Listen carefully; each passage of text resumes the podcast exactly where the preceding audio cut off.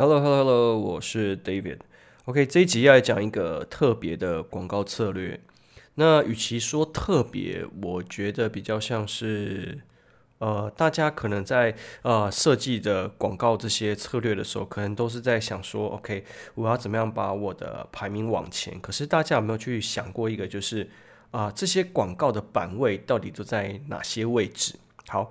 我今天要说的这个广告的，也不是也不要说策略啊，就是其中一种嗯比较特别的方式，就是啊、这个方式是以前啊、我在跟某一个客户啊、我必须说这个客户他的口袋是有深度的，然后他也完完全全可以理解这个亚马逊 PPC 还有关键字排名这件事情怎么做，可是他最后选择一个。呃，他自己认为正确的策略，然后我们也是帮他去执行这样子的策略，那结果是不是好的？我必须说结果是好的。那但是这中间的过程跟以前大家可能在做亚马逊的广告策略会有有所不一样，就是这个广告策略，说起来也没有什么特别神奇的地方，就是他只投 sponsor brand 的，就是。应该叫什么 top top 的广告，也就是说，他只投页手的广告。他所有的啊广告预算，就是可能大家会去啊，可能我要嗯怎么讲？我开一组 auto，然后开出来之后，或者再开一个 broad，然后去啊去拉词，去把一些关键词滤出来。然后我滤出来之后，我可能会把它加进去我的啊 phrase 或是 exact 里面，然后再去做啊关键字的优化。那有的人可能是哎不是，我一开始 launch 的时候，我就是要用啊。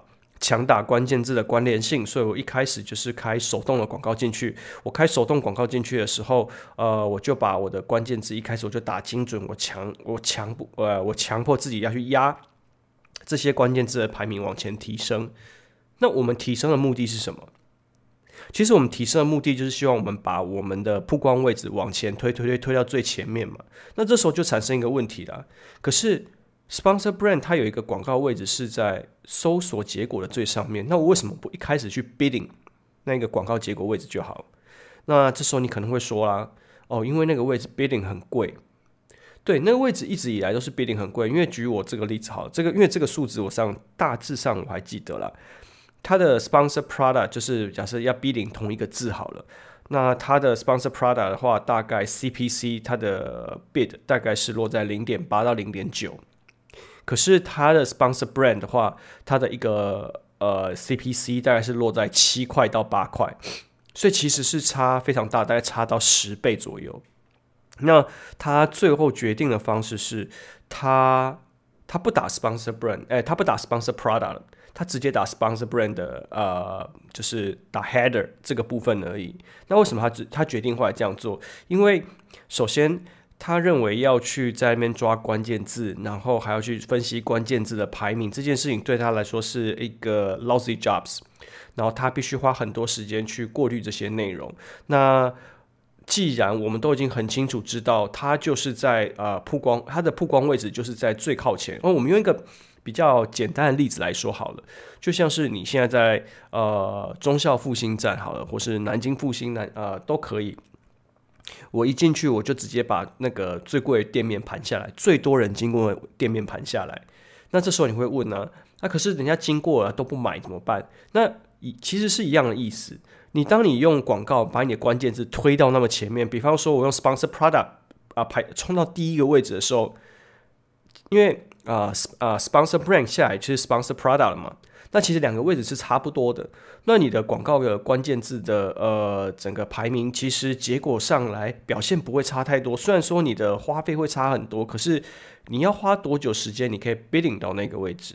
好啦，与其说嗯、到底是啊、呃、这整个过程到底是怎么样，我们拿数据出来说明好了。拿数据出来说明，我相信是最能够去呃呃解释这整个过程的。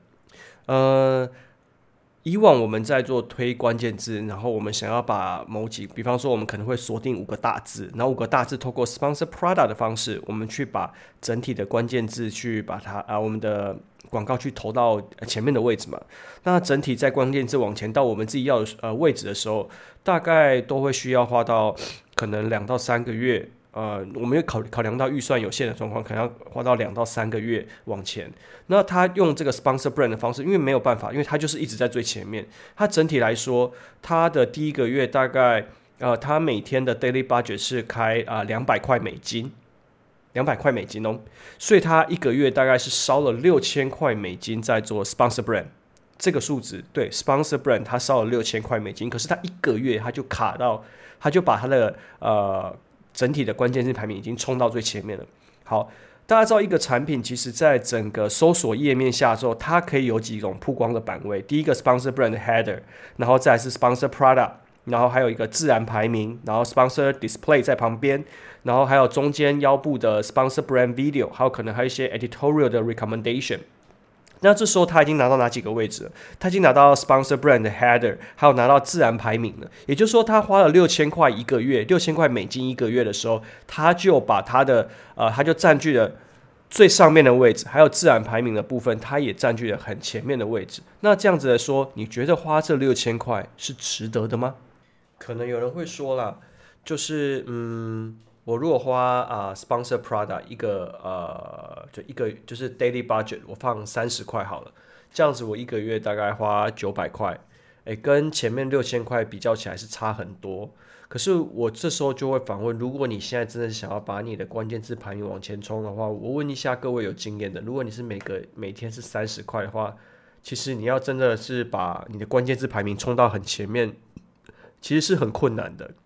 你可能可以啊、做出漂亮的 a i r c o s 可是你没有办法把你的关键字排名推到前面。那好，那六千块你可以花多久？坦白来说啦，你可以如果说你用一啊、一天 daily budget 三十块的话，你大概可以花六个月、七个月。可是这六七个月的时间，你的销量就只有这样子。也就是说，他花六千块冲到第一啊、排名的位置的时候，他往后他就是一直盯在那个位置。所以说，你会说他这六千块的呃花费是？嗯，不正确的嘛，其实也不尽然。